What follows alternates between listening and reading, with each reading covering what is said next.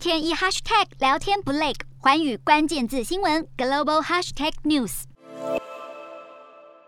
这节的寰宇大话题要来关注到的是大麦克指数。那么大麦克指数是什么呢？其实它是一个非正式的经济指数。那么在假定购买力平价理论成立的一个前提之下，是用来测量两种货币的汇率是否合理。那么这种测量方法，其实简而言之就是把美国的大麦克价格以及另外一个国家的大麦克价格换算成美元来相比。所以如果另一个国家的大麦克是比较贵的话，这个代表呢那个。国家的汇率是受到高估的，所以相反的，如果大麦克是比较便宜的话，就代表这个国家的汇率是受到低估。所以现在其实大家也很关心的，就是从大麦克指数来看，国家的物价上涨的程度是如何。那么根据统计，到二零二二年一月的最新排名就显示了，瑞士的大麦克其实是最贵的，所以一个呢就要价六点九八美元，十年来上涨了四成这么多。那么紧接着排第二贵的就是挪威，所以一个大麦克也要六点三九美元。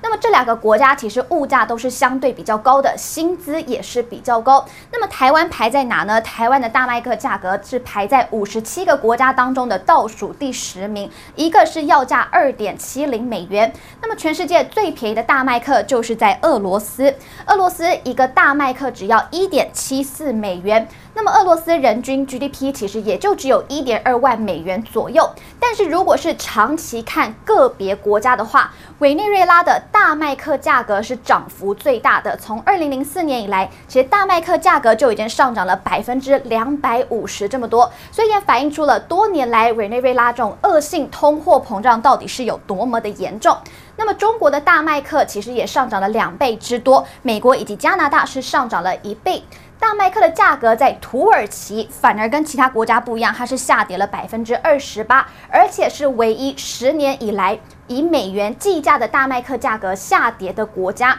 那么主要的原因就是因为呢。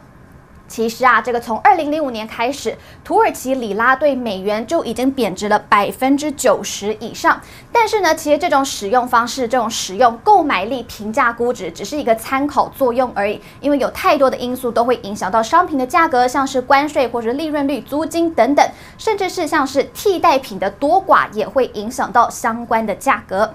那么另一个焦点，我们要来关注到的是台湾的半导体产业。这个是根据台湾半导体产业协会他们做出来的一个统计，就发现呢，其实，在半导体产能供不应求以及接单畅旺的情况之下，去年台湾 IC 产业的产值是首度突破了四兆大关，所以产值是达到了四点零八兆，这个是创下了历史新高。那么，由于全球半导体的产能现在还是供不应求的一个情况，而且预计这样的现象是会持续到二零二三年的。那么，台湾半导体厂的订单能见度都看到了下半年，其实台湾的 IC 产业预估呢，今年的产值还会再成长百分之十七点七，所以会来到的是四点八兆元。这个数字也是历史的新高纪录。那么，IC 产业产值的年增是百分之十四点零，这个是设计业的产值哦，所以到。来到了一点三兆元这么多，那么 IC 制造业的产值是年增百分之二十二点三，所以达到的是二点七兆元。